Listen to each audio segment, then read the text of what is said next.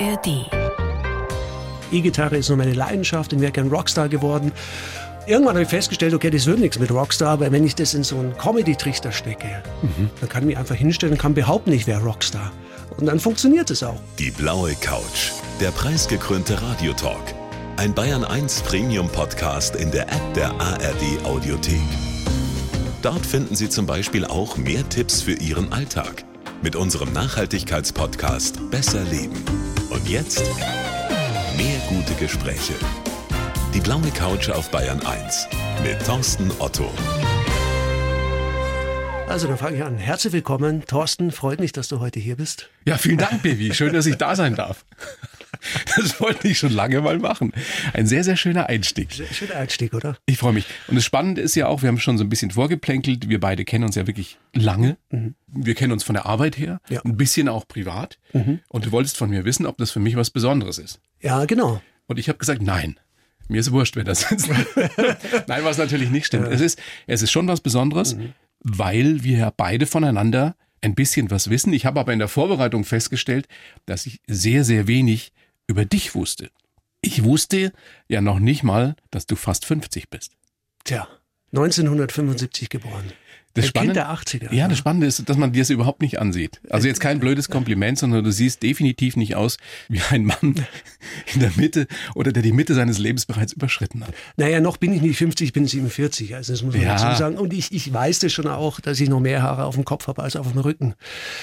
Aber mein Körper meldet sich langsam. Ja, das kann man schon so sagen. Ja, da können wir ja gleich mal ein bisschen ausführlicher drüber sprechen. Also ich wusste vorher, du bist ein toller Radioproducer, du bist ein gnadenlos guter Karl Lauterbach-Parodist, du bist Kabarettist, du bist ein toller Musiker. Als Lauterbach ist es tatsächlich so, auf der Bühne auch in deinem Programm, du brauchst gerade mal Hallo sagen und die Leute schmeißen sich weg. Ja? Ja, das ist wirklich, ich bin tatsächlich selber überrascht, wie gut die Figur äh, funktioniert. Hört Immer noch, muss man ja immer, sagen. Immer noch, Äh, das hört sich so technisch an. Ich, ich freue mich dann, ich, ich mache dann eher im hinteren Teil des Programms und eigentlich freue ich mich schon das ganze Programm, die ganze Stunde drauf, wenn ich dann hintergehe, mich umziehe und sage, oh, jetzt gehe ich gleich wieder raus und ja, und dann sage ich Hallo. Und, Hallo. Hallo, mein Name ist Karl Lauterbach. Und dann hast du gleich eine gute Stimmung. Das Schöne ist ja, dann verändert sich auch gleich nicht nur deine Mimik, sondern die ganze Gestik, dein ganzer Habitus. Muss, muss. Also man muss das spüren, eine Figur, egal welche Figur, von oben bis unten. Dein aktuelles Programm heißt Ein Teenager wird 50, äh, deswegen meine einführenden Worte. Jetzt wird's Gwampert. Zwei Fragen dazu habe ich gleich, Baby. Fühlst du dich manchmal wirklich noch wie ein Teenager? Und zweitens, warum verdammt nochmal sieht man dir nicht an, dass du Gwampert bist mit fast 50? Also die Frage ist, ob ich mich wie ein Teenager fühle. Also sagen wir so, in diesem Programm verarbeite ich das, was ich gerne als Teenager gemacht hätte. Ich wäre ja gern Rockstar geworden. Also E-Gitarre ist nur meine Leidenschaft und wäre gern Rockstar geworden. Und in diesen, irgendwann habe ich festgestellt, okay, das wird nichts mit Rockstar, aber wenn ich das in so einen Comedy-Trichter stecke, dann kann ich mich einfach hinstellen und kann behaupten, ich wäre Rockstar. Und dann funktioniert es auch. Und das ist eigentlich so ein Teenager-Traum, den ich mir erfüllt habe jetzt. Und das zweite ist mit dem Quampert, ja, Mai, äh, es geht los, sagen wir so, ja, ich neige nicht dazu, Quampert zu werden, aber ich stelle fest, ich mache nicht viel Sport. Na, die Legende geht, du machst überhaupt keinen Sport. Ich- mache Stimmt das? Seit einem Jahr versuche ich Joggen anzufangen, weil das ist tatsächlich so. ähm, äh, Sport gibt mir nicht so viel und ich stelle tatsächlich fest, wenn ich dann mal joggen gehe, dann tut's mir wirklich gut und ich glaube, ich könnte zumindest dann schauen, dass ich meinen Status quo halte, der eigentlich ganz gut ist. Ich glaub dir das alles nicht. Du siehst nicht aus wie jemand, der keinen Sport macht und, und der ab und zu mal probiert, wieder joggen zu gehen. Und vor allem glaube ich dir auch nicht, dass du sagst, es tut dir gut dann. Am Anfang, wenn man mit dem Joggen wieder anfängt und überhaupt anfängt, findet man es ganz grauenvoll. Den Punkt habe ich Gott sei Dank schon überschritten tatsächlich. Also ich habe dann schon äh, so einen Trainingsplan, wo man immer erst am Anfang drei Minuten, zwei Minuten, drei Minuten, zwei Minuten. Und ich bin jetzt gerade dabei, dass ich dreimal zehn Minuten mache mit zwei Minuten Pause und stelle fest, dann ab dem dritten zehn Minuten, dass ich dann auf andere Gedanken komme und nicht mehr ans Joggen denke. Und da glaube ich bin ich auf einem guten Weg. Ich hoffe darauf, dass dieser Weg bei mir irgendwann gut wird. Du machst doch schon länger Sport. Ich habe früher zu viel Sport gemacht, das ist genau das Problem. Mir tut leider schon vieles weh. Die Knöchel, die Knie, die Hüfte, Mir auch. der Kopf. Mir auch. Aber ich will nicht jammern. So ist das mit Männern, die die 50 überschritten haben, wo, worauf du ja auch gnadenlos schnell zugehst. Und in deinem Programm Ein Teenager wird 50, da äh, behandelst du das ja auch sehr ausführlich und da können wir jetzt mal reinhören. Ja, ich gehe jetzt auf die 50 zu. Ich weiß, man sieht's mir nicht an. Ich habe noch mehr Haare auf dem Kopf als auf dem Rücken. Aber ich merke schon langsam. Neulich war ich beim Optiker und dann, dann fängt er so an, ne, misst meine Gläser durch und dann schaut er auf den Monitor und sagt er, Herr Bauer, es ist soweit. Gleitsichtbrille. Seitdem ich über 40 bin, gehe ich einmal im Jahr zur Prostata-Vorsorgeuntersuchung, zum Urologen, die große Hafenrundfahrt. Keine Sorge, keine Details. Sitze ich im Wartezimmer, da liegen zwei Zeitschriften nebeneinander und ich habe fünf Minuten lang überlegt, welche mich mehr interessiert. Auf der einen Seite der Playboy, auf der anderen Seite die Apothekenumschau. Ist so passiert, Baby? Also ich, ich, gehe tatsächlich, seitdem ich 40 bin, einmal im Jahr zur Prostata-Vorsorgeuntersuchung. Mhm, das andere ist natürlich, nee, es ist nicht passiert. Die künstlerische Freiheit. Die künstlerische Freiheit, ja. Du bist live unterwegs mit deinem Programm, mhm. auch demnächst wieder am 17. Juni in Lauf und am 21.06. bist du in Gilching. Und es ist, ja, stimmt nicht? Der Gilching-Termin wurde letzte Woche verschoben. Wurde verschoben. Wurde verschoben. Es ist eine schwierige Zeit, muss man sagen. ja, äh, tatsächlich. Also das ist noch so ein bisschen Nachwirkung von Pandemie. Haben wir auf den Herbst verschoben, damit einfach mehr Leute kommen. Aber Lauf findet statt. Lauf findet statt. Lauf 17. Statt. Juni in Lauf bei, darf man überhaupt sagen, bei Nürnberg ist es? In der Nähe noch von Nürnberg? Ja, ich müsste mal genau. Oder muss man es umgekehrt sagen? Da bist du doch sicher sattelfester, oder? Nee, weiß das nicht. Wurscht. In Lauf auf jeden Fall. In, Lauf, in, in, in Mittelfranken. Genau, genau.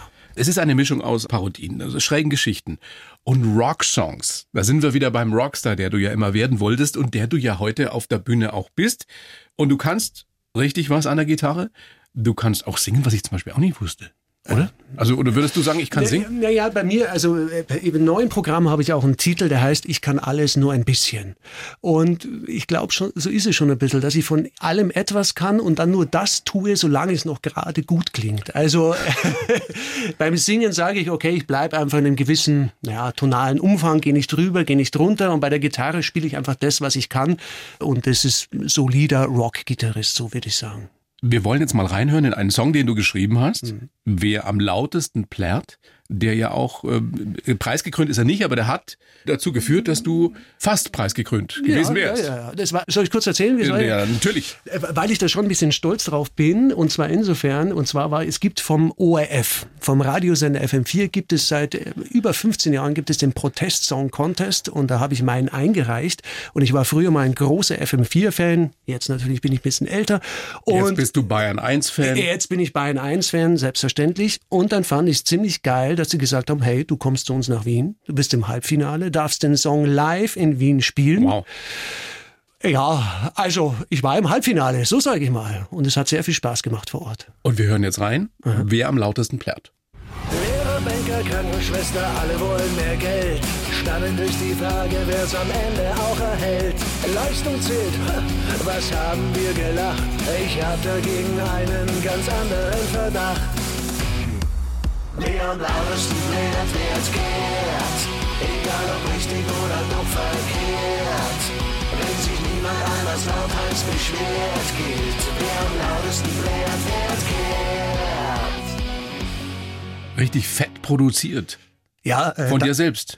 Von mir selbst allerdings mit Unterstützung und zwar von einem bezaubernden Kollegen Jürgen Planger, der ja auch Sänger bei der Band Alive Divided ist. Der Rockstar ist. Der ist tatsächlich Rockstar und den habe ich gefragt, kannst du mich ein bisschen unterstützen? Hat die Background Vocals gemacht, beim Mixing geholfen und von dem konnte ich noch viel lernen, wie man den Song richtig rockig fett macht. Ist das dein Eindruck, Baby, dass äh, wirklich wer am lautesten plärt? Das meiste Gehör findet heutzutage? Ich habe das Gefühl, man wird immer wieder bestätigt, oder? Mir geht's dir und zwar überall eigentlich. In, in der Arbeit oder auch während Corona hatte ich das Gefühl gehabt, ja, äh, es geht nicht darum, was zählt, sondern wer einfach am lautesten brüllt. Und momentan, wir sind kurz vor der Landtagswahl, da geht das Gebrülle auch wieder los von verschiedensten Ecken. Mhm. Du bist einer, der eher, so habe ich dich kennengelernt, zumindest privat und jetzt auch in der gemeinsamen Zusammenarbeit, der eher für die leisen Töne steht. Nervt's dich manchmal? Wärst du gerne manchmal ein bisschen lauter?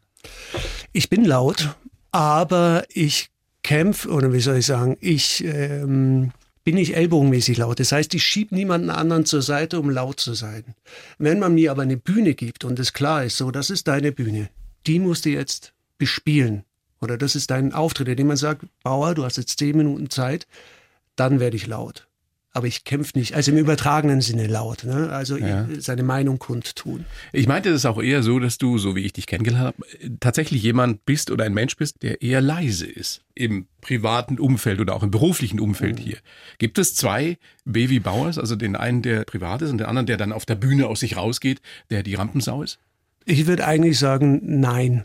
Aber nicht jeder sieht alle Seiten von einem. So. Aber natürlich auf der Bühne, das ist schon ganz klar. Also eine Bühne, das ist eine Show und da kann ich rausgehen, da kann ich, da kann ich alles machen eigentlich. Das kann ich sonst auch, aber da hört mir keiner zu. Das ist ja das eigentliche Thema. Und da kann ich schon aus mir rausgehen. Aber das geht sonst auch. Also ich würde da nicht so stark unterscheiden. Ich versuche es nochmal anders. Glaubst du, dass du vielleicht noch erfolgreicher wirst, gerade mit deinen Bühnengeschichten auch, weil ich halte dich für sehr, sehr talentiert und begabt auf den unterschiedlichsten Gebieten, wenn du einfach ein, ein, ein größerer Lautsprecher wärst und vielleicht ein bisschen noch mehr Eigenwerbung machen würdest? Ja. So. ja. Kurze, prägnante Antwort auf eine lange Frage. Naja, äh, ja, also und dann muss ich mir halt eingestehen, okay, so bin ich einfach nicht. Und dann versuche ich es anders eben. Nehmen wir den äh, Protest-Song Contest. Aha. Da war eine Homepage, da konnte man sich bewerben. So, und dann habe ich mich dort beworben. Wenn da keine Homepage gewesen wäre und wenn es nicht, es sich nicht hätte bewerben können, dann hätte ich da auch nichts hingeschickt. Also es muss eine Möglichkeit haben, dass man eine Tür öffnen kann. Und nicht, dass man sie eindreschen muss mit Gewalt. Nur leider ist es halt im Unterhaltungs- oder Medienbusiness so, wenn um dich herum lauter Leute sind, die, Die das mit Türen eindreschen, und du sagst, naja, ich würde lieber die Klinke benutzen, aber jetzt hat sie der andere schon eingedroschen. Aber es ist okay für mich. Ja, du bist fein damit. ich bin, mittlerweile bin ich fein damit. Mittlerweile bin ich fein damit. Aber die großen Träume, die gibt's immer noch. Ja, aber da bin ich zuversichtlich. Du bist ja nur jung. Ich bin ja, ich bin ja, ich bin ja noch jung. 47. Man bin ja noch jung, ja, ja. Baby, großes Vergnügen, dass du da bist. Ich, ich schreibe ja für jeden Gast einen Lebenslauf. Ich habe mich natürlich auch für dich da dran gesetzt und bin sehr gespannt, was du sagst. Und dann wollen wir so einiges dann ausführlichst besprechen. Ich gebe dir den mal. Ach so, ich muss den. Ja, natürlich, du musst den. Da hast du irgendwann schon mal reingehört in die Show. Nein, ich so. ehrlich gesagt. Ach so. Ja, ja, ja, ja, ja, stimmt, genau. Ja, jetzt hat, muss ich sagen, ja, ja, der, genau. Ja, jetzt hat. Ah, so. Und bitte. Ich heiße BW Bauer und kann alles. Also fast alles, zumindest ein bisschen. Ich bin eine wilde Mischung aus Gerhard Polt, Habe Kerkeling und Bela B. Meine Schwerpunkte sind Kabarett, Musik und meine Frau natürlich nicht in dieser Reihenfolge. Meine Frau hat übrigens Superkräfte. Sie kann meine Laune an meinem Dialekt erkennen. Ihr habt gesprochen mit ihr. Geprägt haben mich meine Kindheit als Nesthäkchen, meine Rolle als Klassenkasperl und die Nierenspende für meinen Bruder Franz. Ich bin ein sehr gelassener Mensch, der zu faul für Sport ist und nur ungern verreist. Mein größter Traum, einmal mit meinem Bühnenprogramm im Zirkus Krone und am Nockerberg auftreten. Soll ich dazu was sagen? Ganz spontan, was fällt dir ein? Kannst du unterschreiben? Äh, ja, ja, also äh, eigentlich ziemlich viel. Eigentlich fast alles, ja. Was nicht? Also Bela B ist cool wegen die Ärzte, aber von den Ärzten oh, war ich eher an, an Farin Urlaub, ist eher so der, der coolere Okay. Typ. Wobei äh, bei ihm heißt der Farin Urlaub, weil er so viel in Urlaub fährt. Das beißt sich wieder bei mir, dass ich zu faul bin, dass ich mich äh, ab und zu mit dem Thema Urlaub auseinandersetze. Also ich fahre schon ganz gern weg, aber ich mag diese Vorbereitung nicht, was dann dazu führt, dass ich doch nicht so oft wegfahre. Ist- Spart man sich auch ein bisschen Geld. Ist das äh, wirklich so? Weil du zu faul bist, dich vorzubereiten? Man muss sich doch nicht vorbereiten. Man setzt sich ins Auto, gerade wenn man nur zu zweit ist, und fährt los und, und dann schaut man, wo man ankommt. Ja, aber dann muss man schon und, und, und fallen. Ja, also Was ähm, muss man dann? muss man überlegen, wie, wo, wo, wo, wenn man jetzt links, rechts, dann muss man sich auch absprechen und hin und her. Und äh, es ist so, ich fahre schon, also nein, ich muss es anders Also, ausdrücken. mal, Äh, mein- wenn mein du schon anfängst oder wenn du gleich im Urlaub wärst, dann würdest du gerne in Urlaub fahren, wenn du nicht hinfahren müsstest und planen müsstest. Genau, das wäre zum Beispiel optimal für mich. Jemand sagt so, so machen wir's und dann hoffentlich nach meinem Geschmack. Das wäre optimal. Aber ansonsten, nee, nicht ansonsten, das, das stimmt äh, total. Lenk doch nicht gleich ab. Nach deinem Geschmack. Also wir stellen uns vor, du kannst dich in den Urlaub beamen Mhm. mit deiner fantastischen Frau. Wohin? Wo, wo, was wäre nach deinem Geschmack? Also es kommt darauf an, um was es geht. Geht es um Erholung? Es geht um Urlaub. oder, oder um Reise. Ich würde gerne mal nach Asien. Ich war noch nie in Asien, war auch noch nie in den USA, würde ich gerne mal hinfahren, um das Land einfach kennenzulernen. Das wäre aber kein Urlaub, das wäre eine Reise. Wenn ich sage, ich will entspannen, dann muss es nicht weit sein, dann kann es Italien am Meer sein. Wenn das Wetter schön ist, leichte Brise, bisschen Wind, Wann schöne warst du das Rotwein. letzte Mal in Italien am Meer? Vor einer Woche. Na schau! Na, schau. Schau. Also ist es ja nicht unmöglich, Nee, dass du nee, Urlaub machst oder eine Reise antrittst. Alles andere können wir ja jetzt ausführlich besprechen. Ich habe dir reingeschrieben, du kannst alles, also fast alles zumindest ein bisschen. Trifft's? Die trifft's, ja, ja, glaube ich Was, schon. was kannst du alles? Was kannst du am besten? Ja, es ist echt schwierig, weil ich, ich finde bei allem, was ich tue, finde ich jemanden, der es äh, deutlich besser kann als ich, aber ich gibt auch sehr, sehr viele, die es schlechter können. Also nehmen wir Gitarre spielen. Fallen mir 100 Leute ein, die es besser können auf einen Schlag, aber ich gehe davon aus, dass du es schlechter kannst als ich. Mit Abstand. Mit Abstand so. Und insofern, Ich konnte House of the Rising Sun spielen, Ja, damit es das- fürs Lagerfeuer gereicht hat. also zum Anzünden der Gitarre, damit es Feuer nicht ausgeht.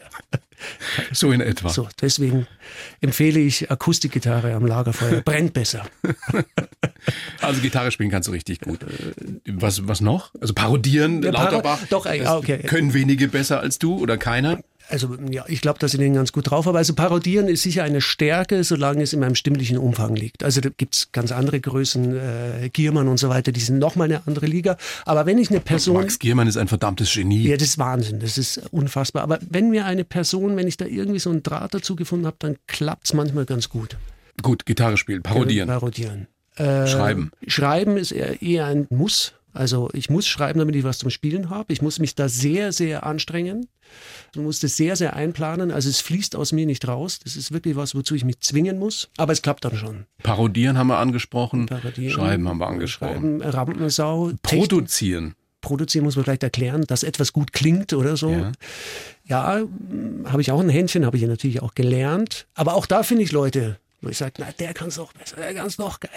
Wie lebt es sich, Baby, wenn man so voller Selbstzweifel ist?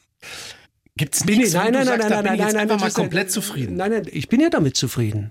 Aber wenn du fragst, wo bin ich der Beste? Nein, nein, ich habe gefragt, wo bist du richtig gut? Wo bin ich Oder richtig was gut? kannst du am besten? Ich habe keine Selbstzweifel. Okay. Ich weiß, meine Show, meine zwei Stunden auf der Bühne, die unterhalten. Und wenn sie nicht unterhalten, dann ist wurscht. Dann muss man sagen, ich muss in den Schmerz reinspielen. Aber du vergleichst dich nicht mit anderen. Nee, aber ich schaue mal was ab. Ich schaue natürlich, ah, der macht es so und so und das ist interessant und so weiter. Aber ich versuche da schon so mein eigenes Ding zu machen. Diesen Satz, den ich dir reingeschrieben habe, ich bin eine wilde Mischung aus Gerhard Polt, Habe Kerkeling und eben den Ärzten oder Bela B., ist ja ein Zitat von dir, weil du dir wünschst, dass jemand mal so eine Kritik über dich schreibt. Wunsch ist falsch. Es ist eher so, dass ja viele suchen ja immer einen Vergleich. Also überhaupt, man hat einen Künstler, der ist neu, der ist frisch und dann sagt man, ja, der ist wie. Und dann habe ich mir mal überlegt, ja, erstmal, was würde ich mir denn eben wünschen? Daher kommt der Wunsch, äh, wenn man so will. Und dann kommen eben die Ärzte, das einfach meine Jugendband war und die ja auch äh, sarkastisch und witzig und natürlich Rock geprägt waren und eben Gerhard Polt, bayerische Komponente und Harpe Kerkeling, wo ich einfach heute auch immer noch mich schlapp lachen kann, egal was ich mir anschaue. Ist einfach, einfach super. Aber letztendlich bist du Baby Bauer Letztendlich bin ich Baby Bauer. und nicht Gerhard Polt und nicht Habe Kerkeling und nicht die Ärzte. Ja. Und wie ist der Baby Bauer? Charakterisier dich mal selbst. Äh, gut in dem, was er tut, zielstrebig, gut vorbereitet, Strukturiert? strukturiert und weiß, dass er was kann, aber weiß auch, dass die anderen Leute das nicht wissen oder nicht glauben. Hängt, das, ja, es ist spannend, dass du das sagst. Hängt das auch mit deiner Kindheit zusammen, dass du ein Nesthäkchen warst, dass du fünf ältere Brüder hast? Der Kleine immer eine draufgekriegt hat? Nee, ich habe keine drauf bekommen. Ich habe keine drauf bekommen. Nee.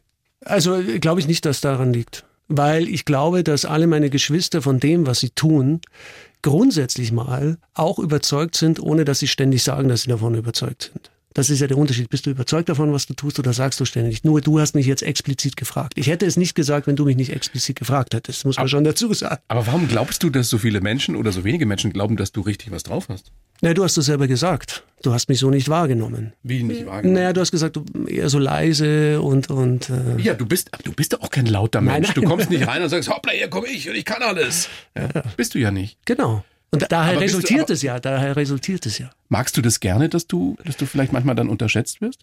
Ich habe mich damit abgefunden und ich habe mich damit arrangiert. Oder ja, ja ich finde es auch gut. Also solange man die Möglichkeit hat, dann zu überraschen. Wenn es darin resultiert, dass man nicht die Möglichkeit bekommt, sich zu präsentieren, dann ist es schwierig. Wenn man trotzdem die Möglichkeit bekommt, sich dann zu präsentieren, dann ist es okay. Du bist ein sehr gelassener Mensch, sagst nicht nur du, sagt, sagt auch deine Frau über dich. Stimmt das, dass das darf ich Denise sagen oder, oder ist das? Ja, ja, ja, ja, klar, das, klar, klar. Stimmt das, dass Denise äh, deine Laune wirklich daran erkennen kann, äh, an deinem Dialekt, mit dem du gerade äh, hausieren gehst, mit dem du unterwegs bist? Naja, es gibt, es gibt so zwei Stimmungslagen. Ich glaube, ich werde relativ selten richtig sauer. Und wenn ich richtig sauer werde, dann, Dann? werde zintig. Das heißt, dann rennst du so richtig ja, genau. bayerisch. dann, dann ist es, kommt irgendwie das Tiefe in mir durch. Und äh, das Problem ist, dass meine Frau dann nicht weiß, was sie machen soll, weil sie sieht, dass ich ziemlich verärgert bin und äh, will aber eigentlich lachen, weil sie, weil sie erst denkt, ich bin dann in der Figur oder so. Wann wärst du so richtig sauer? Ich glaube, wenn ich mich in die Ecke getrieben fühle, unberechtigt. Also wenn du dich ungerecht behandelt fühlst. Ja, genau. Kann wenn ich sage, nee, das ist jetzt nicht richtig. Fällt dir da was ein? Ein Beispiel aus letzter Zeit? Nee, war schon lange nicht mehr. nee. Das ist aber sehr, sehr selten, dass jemand von sich ganz ernst gemeint sagen kann, ich war schon lange nicht mehr sauer. Äh, also so sauer, so sauer. ich, ja. Nee, ist, nee, nee. Also richtig, klar gibt's Diskussionen, dann denkt man so, ah, ah, aber, aber so, so richtig aus dem Inneren raus, na, war ich, war ich schon lange nicht mehr sauer. Dann wollen wir doch jetzt noch mal gucken, wie du so geworden bist, wie du heute bist, Baby. Du bist geboren am 11.11.75 in Erding. Der Papa war Landrat, die Mama Hauswirtschaftslehrerin gelernte, hat sechs Jungs großgezogen. Wahnsinn. Wird einem erst später bewusst, was die Mama, was die Mutter geleistet hat, oder? Auf alle Fälle, wenn man Kind ist oder auch, auch Erwachsener, das äh, checkt man erst später, wenn dann die ganzen Geschwister auch Kinder haben und dann die Sorgen haben und so weiter. Äh, Also muss man schon sagen, das Bewusstsein dafür kriegt man erst sehr viel später. Ja. Wie vielfacher Onkel bist du? gerade? 17-facher. Bitte frag nicht nach allen Namen. Geht sich dann noch ein Geschenk aus für alle? Nee, nee, das haben wir, das haben wir schon lange abgelegt. es, ist, es ist bei uns so, dass jeder für einen irgendwie eine Funktion übernommen hat. Also ich bin zum Beispiel, äh, bei zweien bin ich Taufpate und denen schenke ich dann was, sonst wird es unübersichtlich. Und so hat jeder irgendwie so eine Funktion übernommen. Nochmal du das Nesthäkchen eben. Ja. Fünf ältere Brüder. Wie war's? Was wäre die Schlagzeile über deine Kindheit? Ähm, ja, ich musste nicht so viel kämpfen, wie es halt immer ist beim Jüngsten. Also warst schon ein Nesthäkchen. Ja, ja, ja, ja, doch. Ich war ein Nachzügler. Ich bin viereinhalb Jahre später gekommen. Ich war ein Nesthäkchen. Ich musste nicht so viel kämpfen. Meine Eltern waren da gelassener auf alle Fälle. Also ich bin ja auch zweimal durchgefallen. Das musste er auch erstmal so irgendwie ertragen. Aber wenn die anderen alle auch schon mal durchgefallen sind, ja, Alles schon erlebt. dann, dann geht man, glaube ich, als Eltern ein bisschen gelassener damit um. Nicht, dass es einen freut, aber Dein ältester Bruder ist elf Jahre älter. Hat der dich auch großgezogen? Äh, nee, ich glaube nicht, dass wir uns so richtig gegenseitig. Es waren schon so viele, dass man sich da gar nicht so.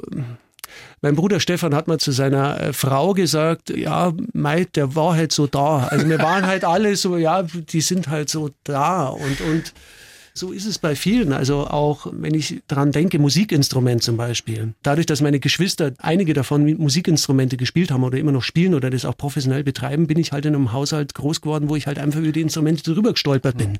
Und dann nimmst du das halt auch mal in die Hand, so. Aber es ist, wie, wie du, glaube ich, richtig sagst, vieles war halt einfach so. Er war halt so da, vieles hat man halt so gemacht, vieles hat man schon erlebt.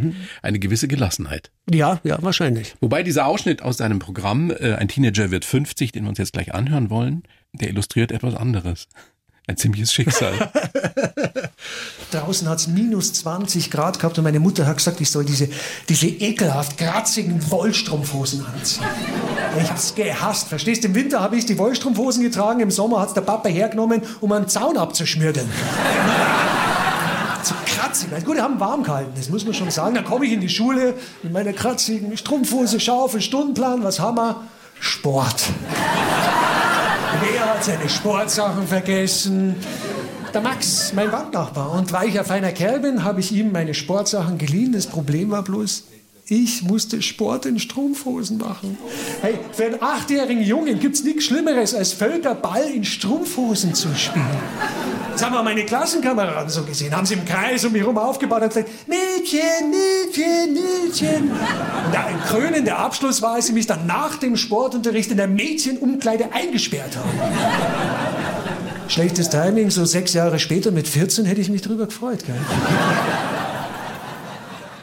Sehr lustig, aber auch wirklich so passiert? Nein, nein, nein, nein. Also Wollstrumpfhose, dass ich die anziehen musste, ja. Dass mein Vater den Zaun abgeschmittelt hat, nein.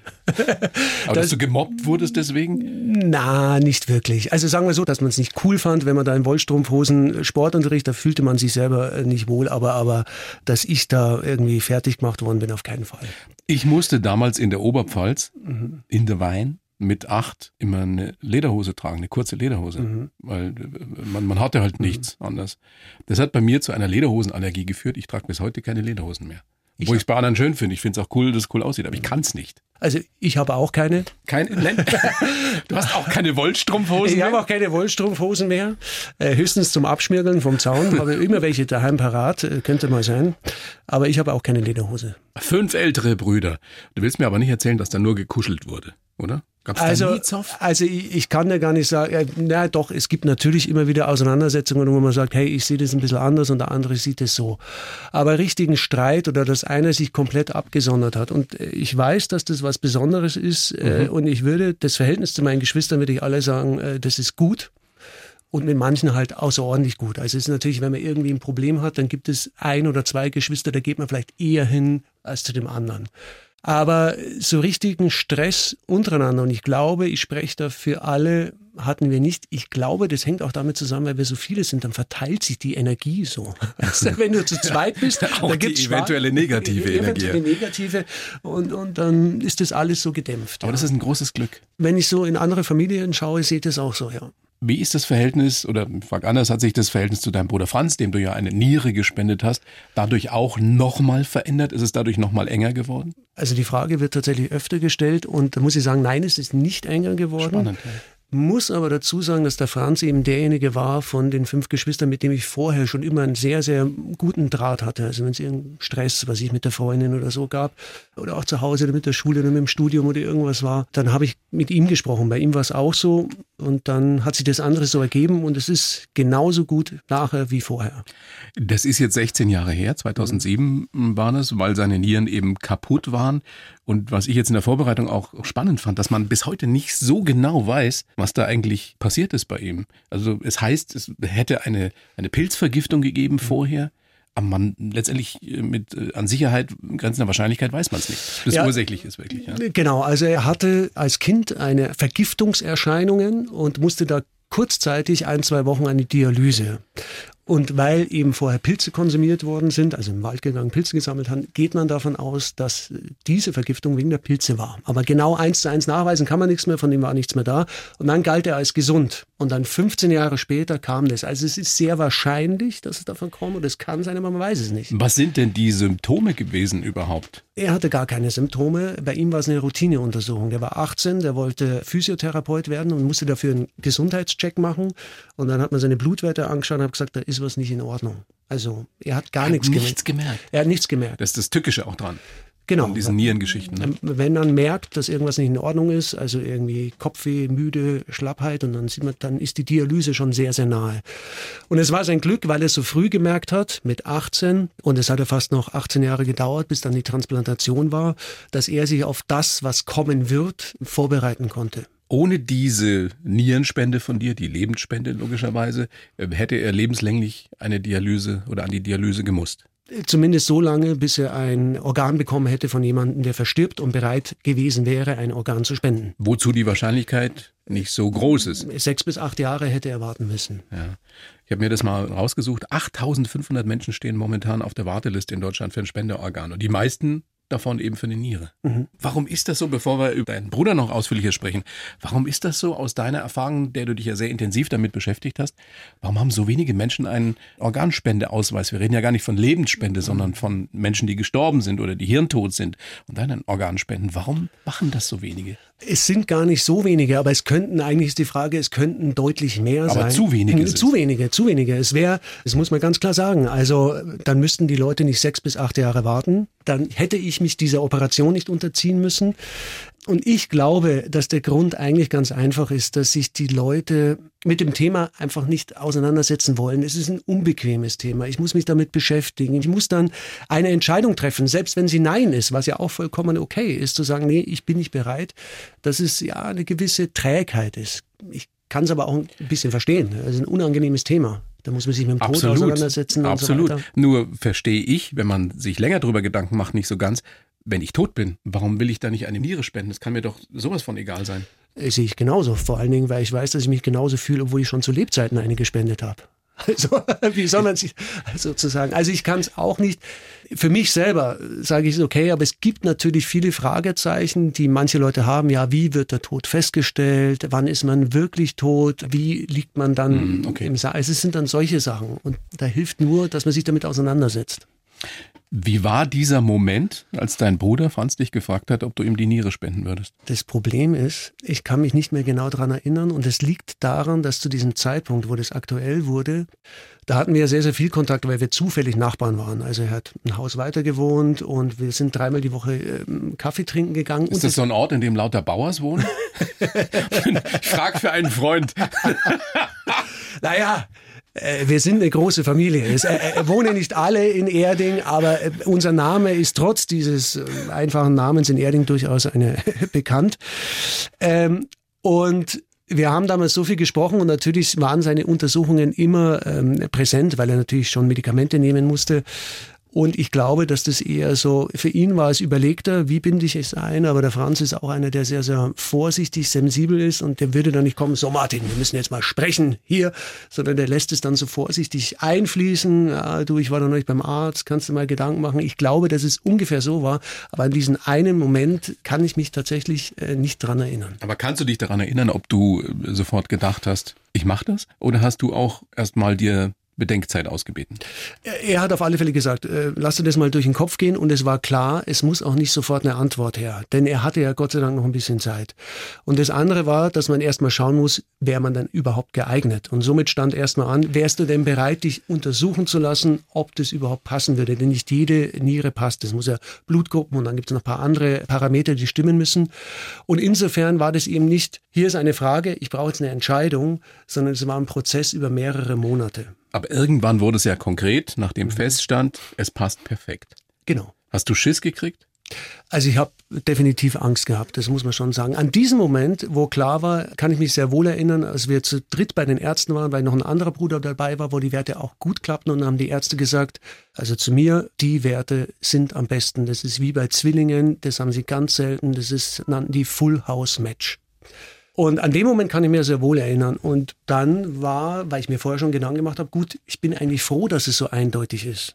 Weil dann müssen wir nicht unter uns Brüdern ausknobeln. Ja, wer macht's denn jetzt? Sondern, okay, ich bin am besten geeignet. Naja, dann mache ich das halt. Wie war deine Frage vorher? Jetzt war die so, jetzt weiß ich gar nicht. Naja, ob du Schiss gekriegt hast. Ach so, wie Schiss, ja, doch eine wichtige Frage. Ja, also natürlich hat man Angst, aber ich würde es eher wie eine Angst, also auch unruhig geschlafen davor, ganz klar und auch überlegt und dann versucht, diese Angst zu nehmen, indem ich mich informiere. Also lesen, anhören, Gespräche mit Ärzten führen. Und dann ist es schon so, okay, ich habe mir jetzt was vorgenommen und ich gehe da nicht angstfrei ran, aber ich stelle mich dem einfach, ja. Aber das ist eine große Operation für den Spender genauso gefährlich, brenzlig, risikobehaftet wie für den Empfänger. Lass uns mal dran teilhaben. Also du gehst ins Krankenhaus. Es steht fest, du bist der optimale Spender. Du wirst vorbereitet. Habt ihr euch nochmal unterhalten? Hat dein Bruder was zu dir gesagt, bevor ihr beide in den OP geschoben wurdet? Mm, ja, alles Gute. Also es war eher so Smalltalk, das war jetzt, okay, den Weg müssen wir jetzt gehen oder so. Wir lagen da gemeinsam im Zimmer. Und ich bin als erster runtergefahren worden Möchtest du was? Hast ja, du wir angesetzt? Können ja, wir können es ja, bevor du, dann kannst du dich vielleicht auch noch ein bisschen besser erinnern, mal anhören, was, was der Franz sagt zu diesen Umständen und zu seinen Gefühlen rund um die Operation. Eigentlich war so emotional mal vor der Operation, kurz vor der Operation, Moment, wo ich mir dachte, oh Scheiße, hoffentlich geht das alles gut. Und zwar war das, der Baby wurde schon ins OP gebracht, der wurde vor mir operiert, ja. Und natürlich wird die Niere dann erst eingesetzt, wenn es dem Spender, wenn der stabil ist. Und die Ärzte haben gesagt, wo sie ihn rausgeschoben haben, also in den OP gebracht haben, ja, Herr, Herr Bauer, es dauert jetzt zwei Stunden, dann werden wir Ihnen mal so Beruhigungstabletten geben und dann geht's bei Ihnen los.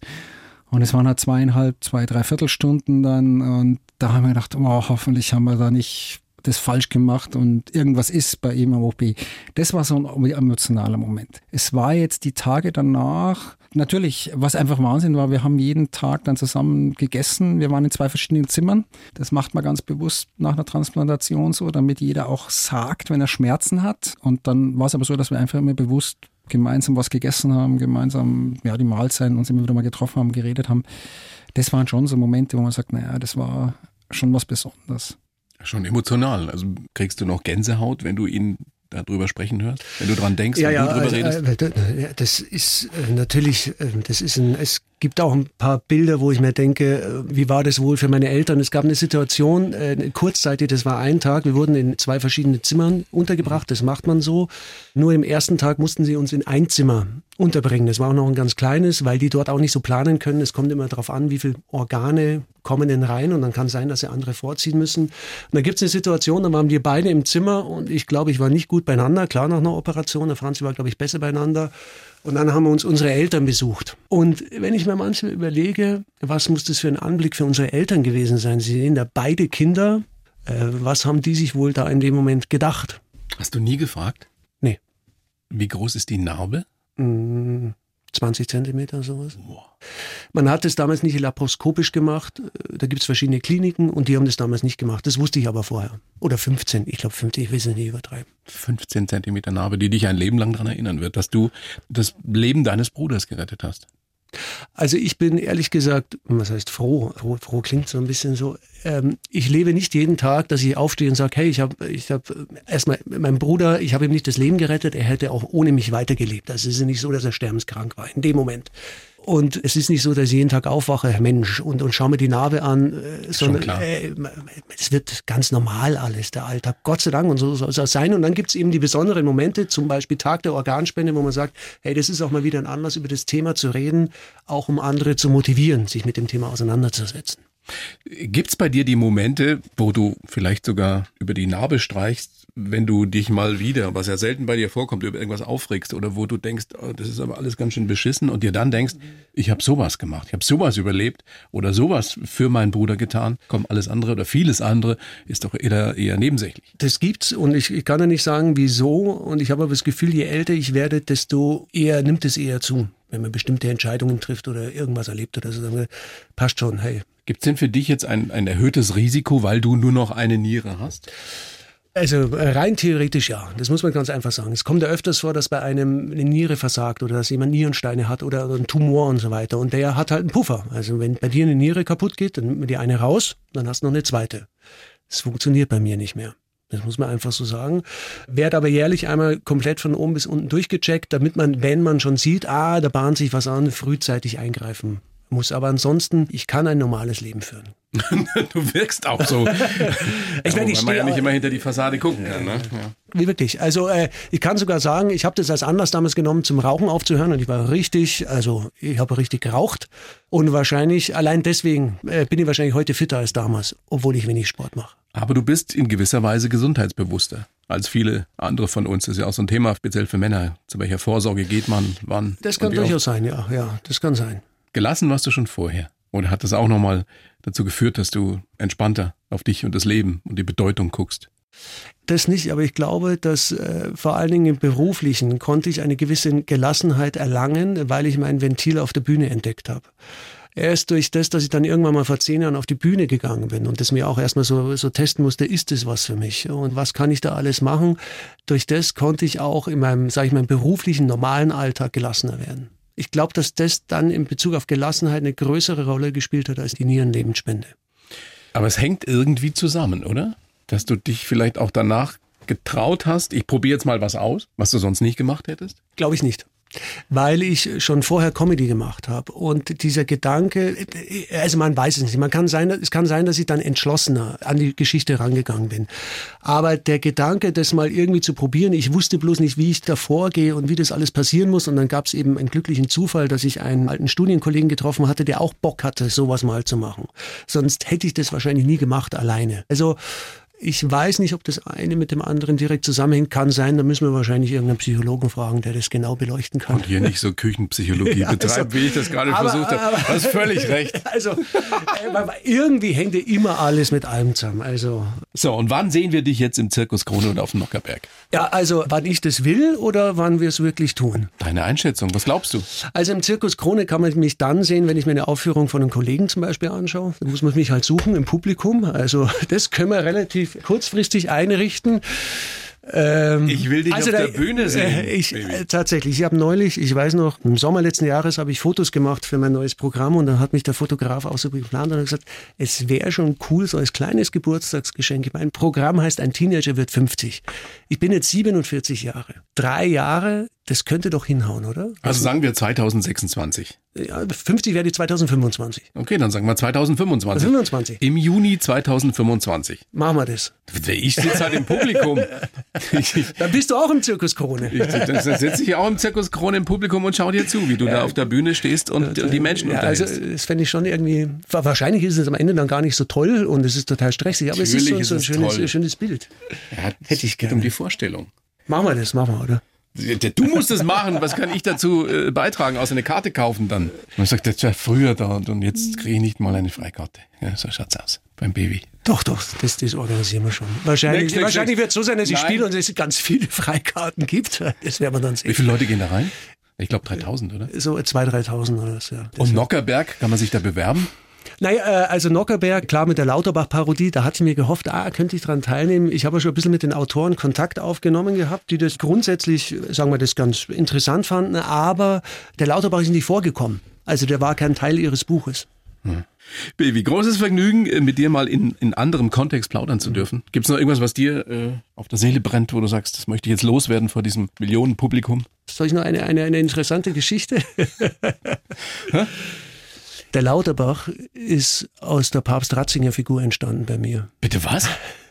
Ja, Es ist, ich habe, Lauterbach und Ratzinger waren, äh, muss man ja sagen, äh, äh, Zwillinge im Geiste. akustisch. Also es war so, ich, ich habe äh, früher den Ratzinger parodiert und dann höre ich irgendwann mal den Lauterbach und denke mir, hey, die sind gar nicht so weit auseinander, stimmlich. Also die sind ja beide so ein bisschen dünner, ein bisschen fistlicher. Könnt ihr das mal hören? Ja, jetzt, jetzt Ratzinger. Einen Moment, brauche ich mal kurz. Ähm, Seid gegrüßt, Soldat. Es freut mich sehr, heute hier zu sein beim Thorsten Otto. Das ist also auch so fisslich. Und wenn ich jetzt rübergehe, also zu Karl Lauterbach, das ist alles so, also auch das S. Und es ist nicht so weit auseinander. Oder, oder, oder wie denkst du? Nein, total nah beieinander. Und, was äh, sagt uns das? Tja, jetzt wird es interessant.